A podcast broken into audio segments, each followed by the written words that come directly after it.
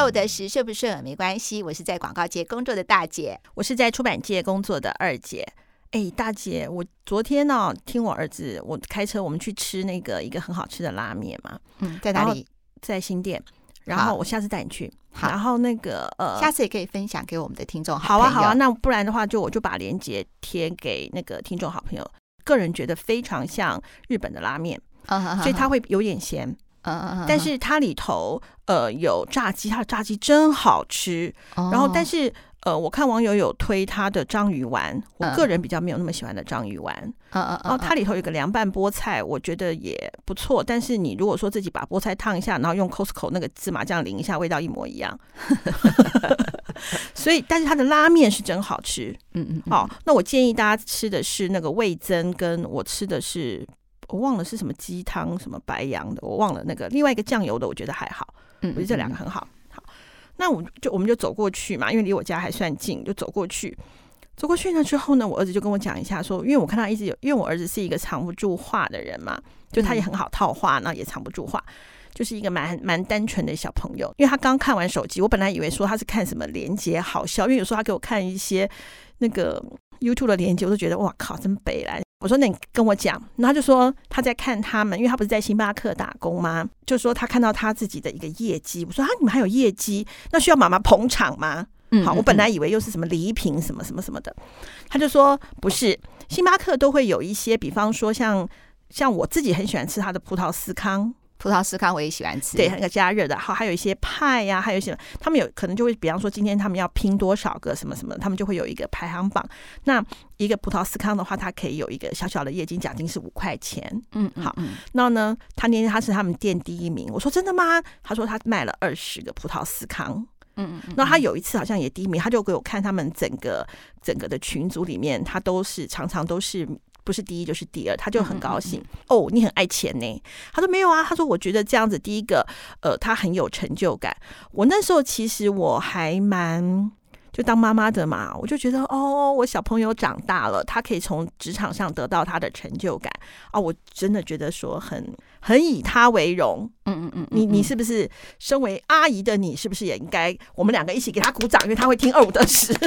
我好心里头第一个想法跟二姐一样，第一个就想说，哎，他这么重视业绩，是不是就是说，因为在嘉义读书嘛，可能很多的那个金钱用度都很都要注意，所以我觉得他很贴心。嗯、然后呢，想要多赚点零用钱，五块，然后五块钱，对。那我觉得五块钱的话，要跟十位客人，每位客人推销吃司康。我那时候上个礼拜吧，也是去星巴克，他就推我司康。我当场就拒绝他了。你这个坏客人！我们现在不是说所有到星巴克的，我们都要回向给我儿子吗？可是因为我那时候我就怕胖，所以我是觉得，其实你看，在消费者在购买的时候都有很多考量，所以我觉得说你儿子真的很棒。顾客有很多的考量的想法之后，他还可以有成功推了一个思康，所以我就觉得他好棒哦。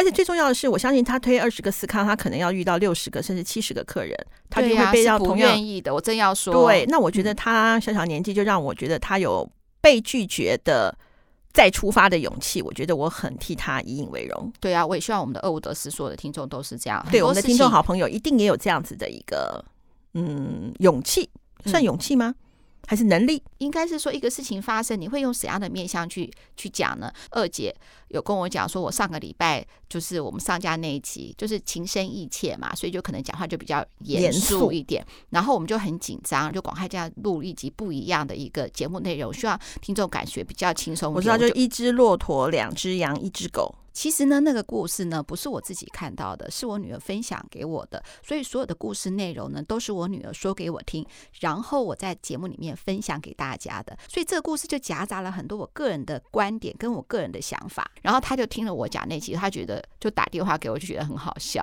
他说：“妈妈，原来你对这个故事是这样的解读。”我说：“什么意思啊？”他说：“其实一只骆驼，可以听众朋友也可以在捧场听一下，因为那个可能是说故事吧。我们的听众好朋友好像就对这样的主题。”不感不买单，对对，其实我这里面还是有还是有分享一些我们的人些人生经验。对对对对对，那是一只骆驼的话，呃，两只羊，一只狗。那我那时候是说，因为他在日本的不开心，所以他寻求改变。嗯，结果呢，我一讲这句话的时候，我女儿在就是边听节目就边笑了，因为其实她不是哎、欸，他是一心想求死。他只是是说，他想如果他死的话，他想要用一个不一样的死法，因为他年纪实在太轻了，才二十几岁，嗯，所以他就想说，他去他要去死在撒哈拉沙漠里面。可是你要去撒哈拉大沙漠的话，你是先经过一个小镇嘛，因为还是要就是到了一个小镇才去前往撒哈拉大沙漠。但是当地人告诉他说，你要去撒哈拉，必须要有一只骆驼。嗯，所以说他必须要会骑骆驼，才可以带他去撒哈拉大沙漠里面嘛。嗯，好了，而且当地人告诉他说，骆驼很凶，骆驼很凶，骆驼又很大，一般当地的人要开始要驯服一只骆驼都很难，就没想到呢，他三天就可以，所以才会开启了之后的一个故事，不一样的旅程。对，可是当我女儿跟我讲这个故事的时候，我第一个想法是哇，好棒哦，肯定他的行为。可是，如果说有一个人告诉我说他一心想求死，你会说对，好棒，快点去死，这就是一个改变吗？不可能嘛！就是你回过头来看事情的想法、看法就不一样。一样，你看妈妈的心情是这样。我可能是说舍不得，干脆你不要打工好了。你还缺那一点点零用钱吗？没关系，妈给你，阿姨给你。可是呢，其实他是怎么样？他要的并不是这个钱，他是要的是工作的成就感。没错。所以回到这个的话呢，二姐，你快点来念信吧。OK，大姐、二姐，你们好，非常喜欢你们的节目。名医真心话一推出，我就订阅了。Very good，Very good，Very good，谢谢。这个他信上没写，是我加的。谢谢二姐主持，非常喜欢哦。也大姐二姐，你们制作这么好的节目，我是一个北漂的南部人，工作三年了。最近因为工作成就感、挑战成长度有限，萌起了想要转换工作的念头。也因为经济开支、身体关系，也有想回乡工作的想法，多陪陪家人。因为本身工作产业来说，北部的机会相对比南部多，一直很犹豫，以及担心回乡后的薪水机会都会变少。毕业后我是直接北部求职，南部工作机会没有尝试过。目前二十。七岁，对于工作任务一定达成，也会思考我可以从工作成长及学习到什么样的东西。一直以来，我都知道自己喜欢做什么，不喜欢做什么，但我还是对于工作未来的方向感感到焦虑茫然，感觉不不断尝试却跌跌撞撞。也想问问看大姐、二姐两个问题，想请教你们的经验跟建议。一，对于北漂年轻人想要返家换工作的建议想法，有什么需要注意以及准备的呢？二，也想请教大姐二姐，对于三十岁以下的转职职涯，是不是三十岁以前或是满三十岁前依旧在摸索工作定位方向，会不会太晚呢？要如何才能找到自己适任或者是待着比较久的工作职业呢？期待二姐分享经验以及建议，谢谢你们，谢谢。鱼，我要给这个听众好朋友鱼鼓掌。好，首先呢，我要讲，大姐要讲。对于未来工作，我也会焦虑跟茫然，但是呢，我想不停的想出好的方法。所谓我们之前跟二姐常常说居安思危嘛，我们常常会这样讲。嗯，还有说你喜欢感觉不断尝试却跌跌撞撞，你愿意不断尝试，再度鼓掌。跌跌撞撞是一定的，对因为大姐二姐还在跌跌撞撞，还有二十三次失败，对，那不就是二十三次跌倒？对呀、啊，我觉得你好棒哦！我觉得好，你未来已经没有问题了。对，OK 了，对，OK 了。如果你再写信给我们，光明灯都点了，对，就就是没有问题了。我先跟你讲，绝对没有问题。在二零，应该是二零二零以前的话呢，大姐会先找一下，是说，哎，你说你是北部人啊，南部人，南部人在北部工作，我会找一下南部的那个相关的一些工作经验，哪些比较产业发展有哪些？嗯嗯嗯，来帮你做。这些建议，这是在二零二零年以前。嗯，现在大姐不会了。为什么？因为经过疫情之后，嗯嗯，嗯，很多的公司行号企业，嗯，都决定说你要在家工作，透过远端，嗯，因为呢，企业都怕到了未来这种情况，万一发生什么状况，嗯。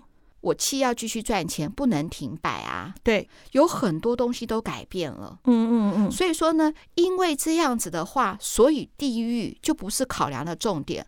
我在南部一样也可以接北部的工作。所以说呢，我们要的是斜杠的工作能力。也就是说呢，呃，你不止应该是要先培养你的专长，让你这些专长可以去接更多更多的工作，培养你斜杠工作的能力。嗯，还有现在的工作真的非常非常的多元化。我先举我们目前一些北部工作，就是我接触到的一些公司行号的一些改变。嗯嗯，好，有些公司行号呢已经要求在家工作了，也就是说，很多公司行号几乎有些员工已经半年或将近一年都没有进公司了。例如是药厂。嗯嗯嗯，他规定员工哈，就是说呢，就是一定要在家工作，而且要把在家工作的工作效率必须要在跟公司的工作的效率是一样的，所以企业建置了很多新的系统平台跟云端处理。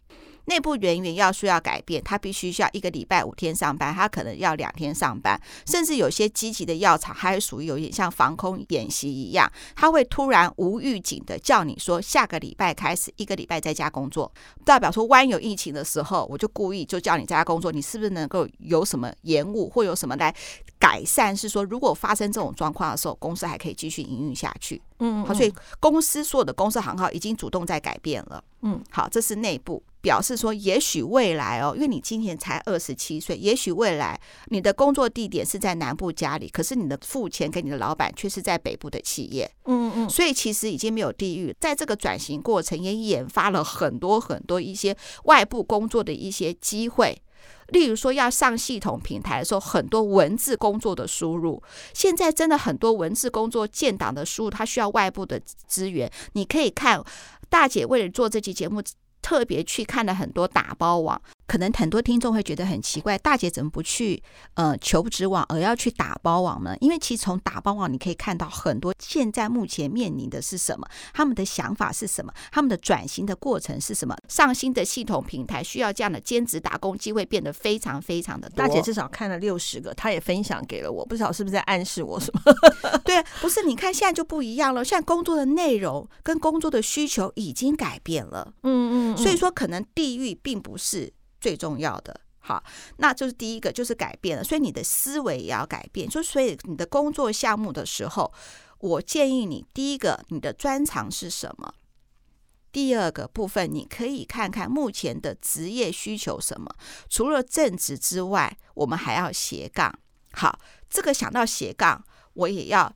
跟大家讲一下，就是说斜杠一定就是等于兼职吗？其实斜杠不等于兼职哦。等一下大姐再来讲说，专门讲就是说斜杠，我对于斜杠的定义是怎么想的？我先回到我们的听众好朋友鱼的问题上面，你从一些打发包网或是打工网的一些来观察一下，有没有更多你的专长可以运用的一些算是机会或者是商机。嗯，有一个就是之前二姐提到的，有一个电视节目叫旅游频道吧。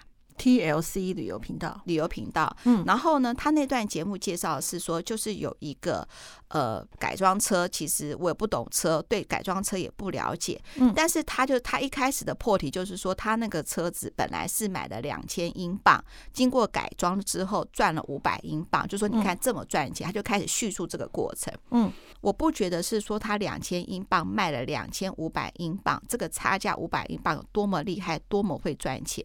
嗯，因为中间有好多的技师哦，有负责油漆的、引擎的设计的。光是一个油漆的一个技师，他就会呢，比如说我决定要这个蓝色，那这个蓝色是什么什么颜色所组成的呢？他是用专业的电脑来判别、来判断这个颜色是要有怎样的颜色才能调和到这么饱和的蓝色，然后还要呢。嗯，中间过程是他改装车，所以是旧车，那还要检查说这个车子的引擎有问题，那如何呢？在呢不要呃破坏这个车子的整体，然后把引擎呢能够拿出来做修复之后，把再把它放回去。那中间呢还好多好多的那个呃，算是呃技术人员，或者是说，甚至我觉得这都已经是工程师等级的呢，才能够完成这样的一个改装车。嗯，如果你可以趁你二十七岁的时候培养更多的专业能力，那么地域对你来说就不是很重要的。嗯嗯，我觉得我们工作的目的的确是为了赚钱。但是呢，因为工作占据了我们人生太多的时间了，所以这份工作呢，一定要是你有热情的、有兴趣的话呢，这个路才走得长。我相信呢，有兴趣、有热忱的话，其实才会获利哦。为了钱，然后做一个你非常不开心的工作，我觉得这个是做不长的。我觉得这个你也没办法在呃工作上得到成就感，更没有办法在工作上得到乐趣。那呃二十七岁的你，因为呢不断的尝试，跌跌撞撞，我觉得这个都非常好。呃，你不要把它当做是一个挫折。而是把它当作是尝试，尝试跟挫折心态上一定绝对是完全不一样的。那呃，也许你回到南部之后呢，也许南部的工作机会真的没有那么多，但是也没关系，你才二十七岁嘛。刚才说了，尝试，我们从打包网好找到一些工作的机会。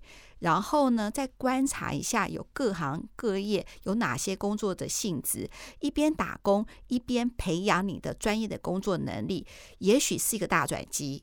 好，就是说呢，任何的成功之前呢，都会有一个呃弯着腰呃那个呃呃蹲着走的时候，也许是辛苦，但是呢，这都是过程。这个我要举一个例子，比如说我知道很多人会利用是说，哎，我在所所谓的在这个呃转业跟转业之中，也许我可以当比如说 Uber Eat 或者 Foodpanda 的一个外送员。嗯嗯好，或者是说，我还记得之前我跟二姐有做一集节目，嗯，就是说呢，呃，在于转职之间，或者是我急着要搬出去之前，就是我现在还没找到工作，我急着要搬出去的时候，我可不可以先去餐厅打工？嗯嗯，其实有还蛮多，有一些，其实大家不要怕，如果只要你年轻有体力，还是有相对有很多的工作可以让你在你寻找你真正有安全感的工作，或是培养斜杠工作能力的情况之下，是可以让你经济不会。太有问题的，趁你还固定的家庭负担还没有压得你喘不过气的的时候，你可以多做一些尝试。好，我记得我过世的事少嘛，我记得他有做一份打工的工作，呃，学校实验室是清理那些动物的粪便啊什么的。我听了以后，本来说是觉得心里很舍不得，说哈，你要做这个工作。他说这个工作有多好，去一次，因为他是正大的山上的实验室嘛，去一次一千五。他大概两个小时就做完了，一个礼拜四次，哎、欸，很不错哎、欸，非常不错。我也想去，还有缺吗？不过我觉得像大姐刚刚举的这些例子啊，我都觉得呃是对我，如果我是鱼的话，它是比较忠诚的目标。那眼前的我，我像大姐她看事情看得比较远，她比较有规划。那二姐就是比较随性跟。见识比较短浅的人啊，如果我是你的话，我第一个我就会上一零四去看看，就是一零四南部的工作是有哪些，然后我可能有兴趣的，他的他的那个呃薪水的，因为现在规定嘛，没有超过三万五要直接把薪水写出来，嗯，所以你可以看到大致上的一个薪水。然后呢，虽然他的起薪比较低，因为你住家里，你可能就不用付台北相对性贵的房租。那假设说你扣掉了房租的租金之后，你还剩下，比方比方说你在台北可能是四万块，因为要缴房租，所以你实际是三万。到南部或许是三万八或者三万五，虽然少了五千块，但是因为你不用付房租，等于你赚到了这五千块。可这五千块你需不需要拿回家呢？嗯，好，那还有我的同事有很多，只要住家里的，到后来都会带便当。嗯，因为第一个啊，其实外食蛮贵的，尤其是我们公司在蛮台北市蛮精华的地段，这是第一个。第二个呢，就是会吃腻，而且还会不知道吃什么。嗯嗯嗯，有时候在待家，这这这也是相对性的来讲，这是一个省钱嘛。那当然，你是不是就像我刚刚讲了，有些价差，是不是这个就要拿回家？还是你之前就有钱拿，就有拿钱回家？那这样子的话，那你可以省下来的。钱就更多了。好，那就当然就是，所以你在薪资上马马上立竿见影的薪资上，你可能不会感觉上虽然好像起薪比较低，但是相对性的。嗯，实际上能够剩下来钱其实是比较多的。其实这个东西不论是在 Dcard 或者是 PPT 里面都有很多的讨论。嗯嗯，其实你可以稍微搜寻一下，都看得到。他们说到底是南部工作好还是北部工作好？嗯，那当然这就回过到大姐刚刚前面所讲到的，就是你的兴趣啊，你的所在。你二十七岁有太多太多的可能性了。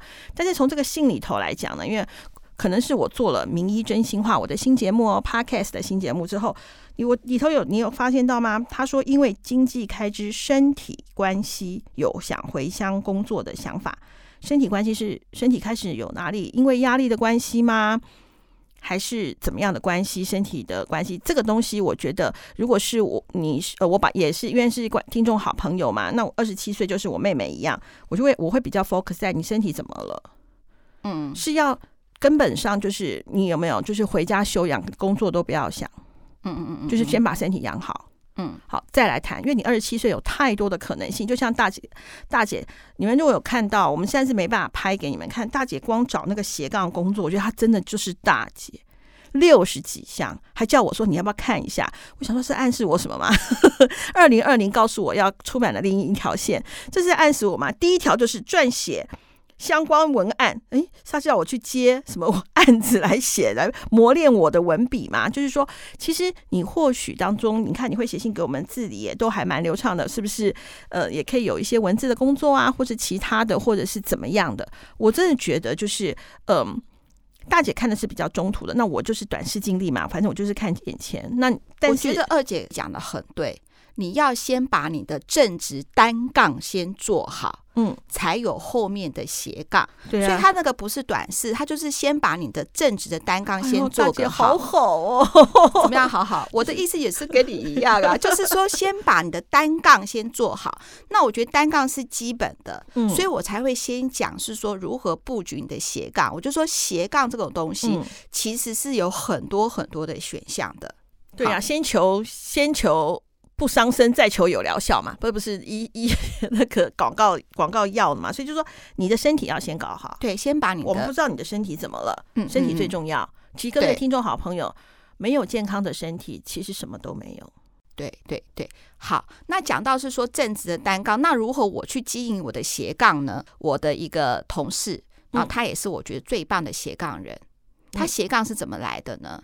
斜杠是从兴趣来的，嗯嗯嗯。如果说你已经有一个正直的单杠，这个单杠是你占据你大部分的时间，那你的斜杠如果不是你有兴趣的话，你如何支撑呢？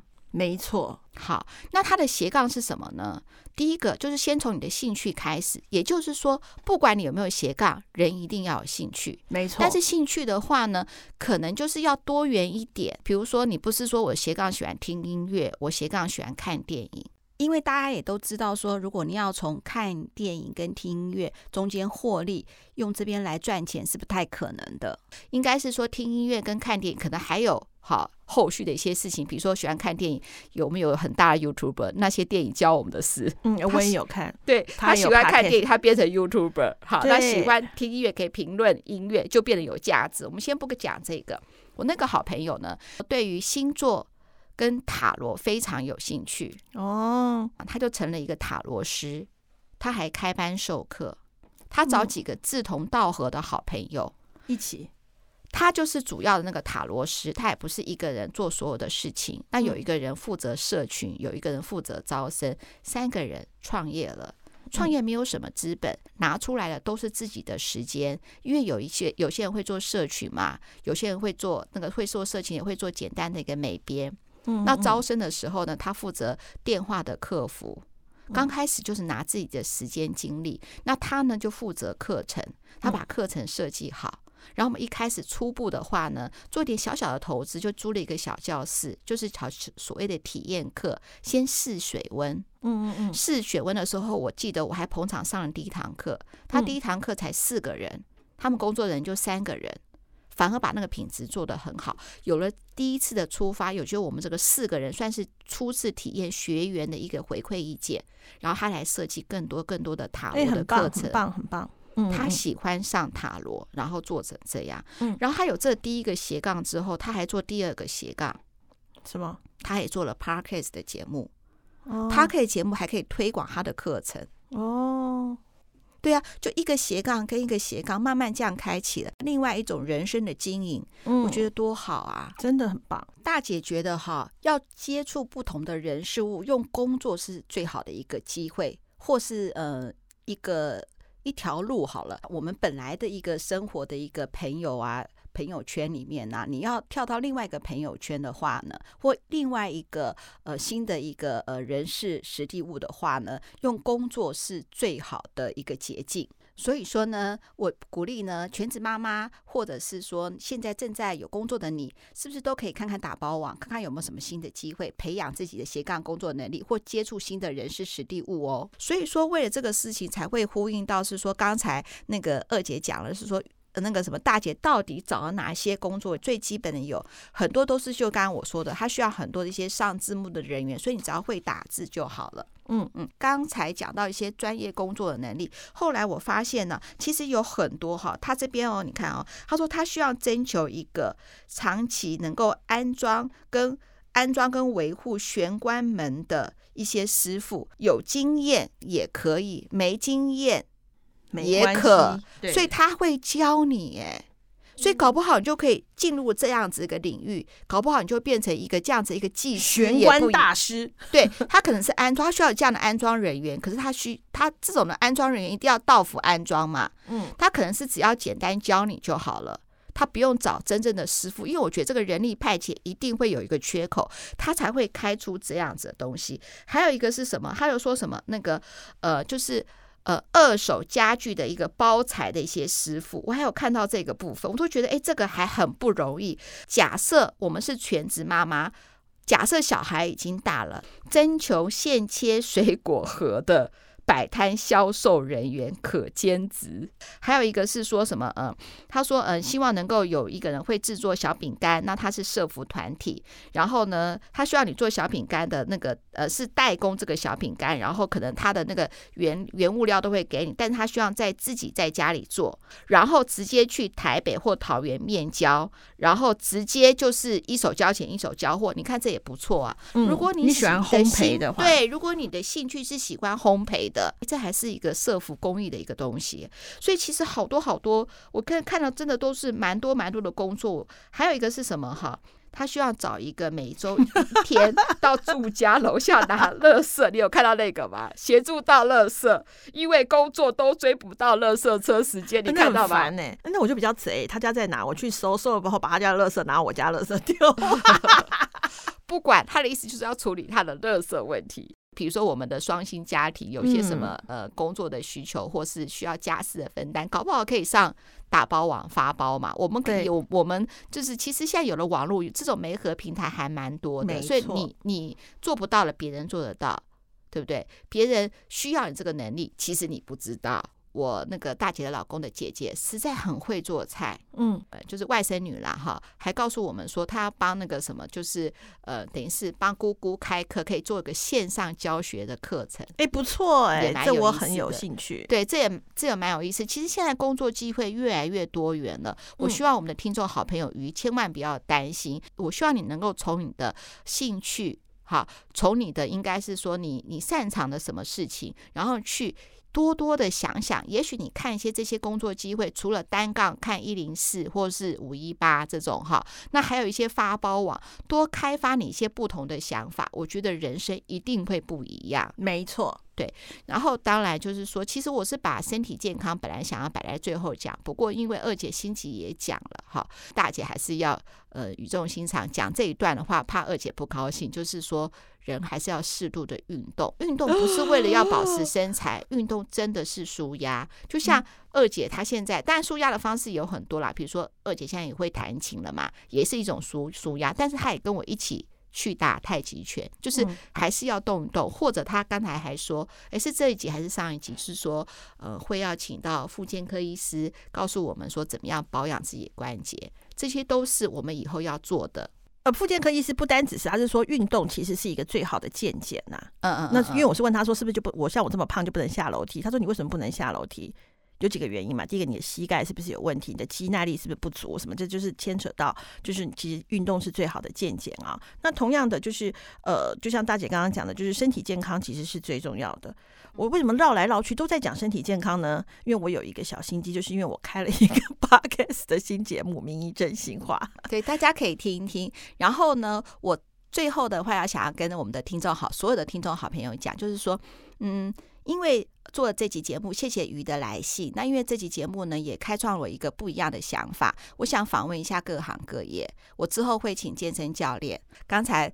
二姐也说，是不是可以找一些，比如说理财专家？对啊，因为我有分享一集理财，应该这里下礼拜就要上架，对对，下礼拜就要上架了，对。然后呢，我们也希望是说能够多分享一些各行各业，介绍一下不同的工作啊，他们的专业，或者是说我要成为，搞不好我也想要成为理财专员的话，我要做怎么样的准备？我们除了问问题之外，我们也需要他们分享，就是他们的工作的心得，让更多我们的听众好朋友也知道是说各行各业的状况是怎么样，也许。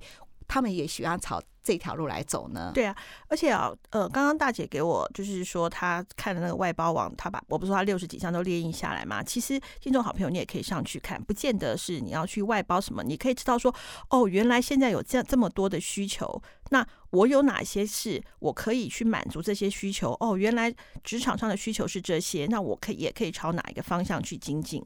对呀、啊，因为我后来看到那个什么，嗯、呃，那个发包网上面写说二手餐桌贴贴皮，我就想说哇。原来有这种发包网哦，那我也想要把我那个家具，因为我家具就是有些坑坑巴巴的嘛，然后搞不好贴皮一下就变成新的家具了。哦，你你看，我是在建议说，不是你家的家具要贴皮，我是在建议听众好朋友，就是说可以看里头，知道说像里头我就看到蛮多，一个是文案的，另外一个是剪辑的嘛，那就知道说哦，其实这个东西其实是未来的一个趋势。对对对对对，嗯嗯嗯，对，好，二五得十，顺不顺没关系，希望我跟二姐今天用心做的节目你会喜欢。然后也需要你多回馈一些意见，也许你有更多好想法可以给我们听众好朋友鱼来建议呢。嗯，没错。好，拜拜，拜拜。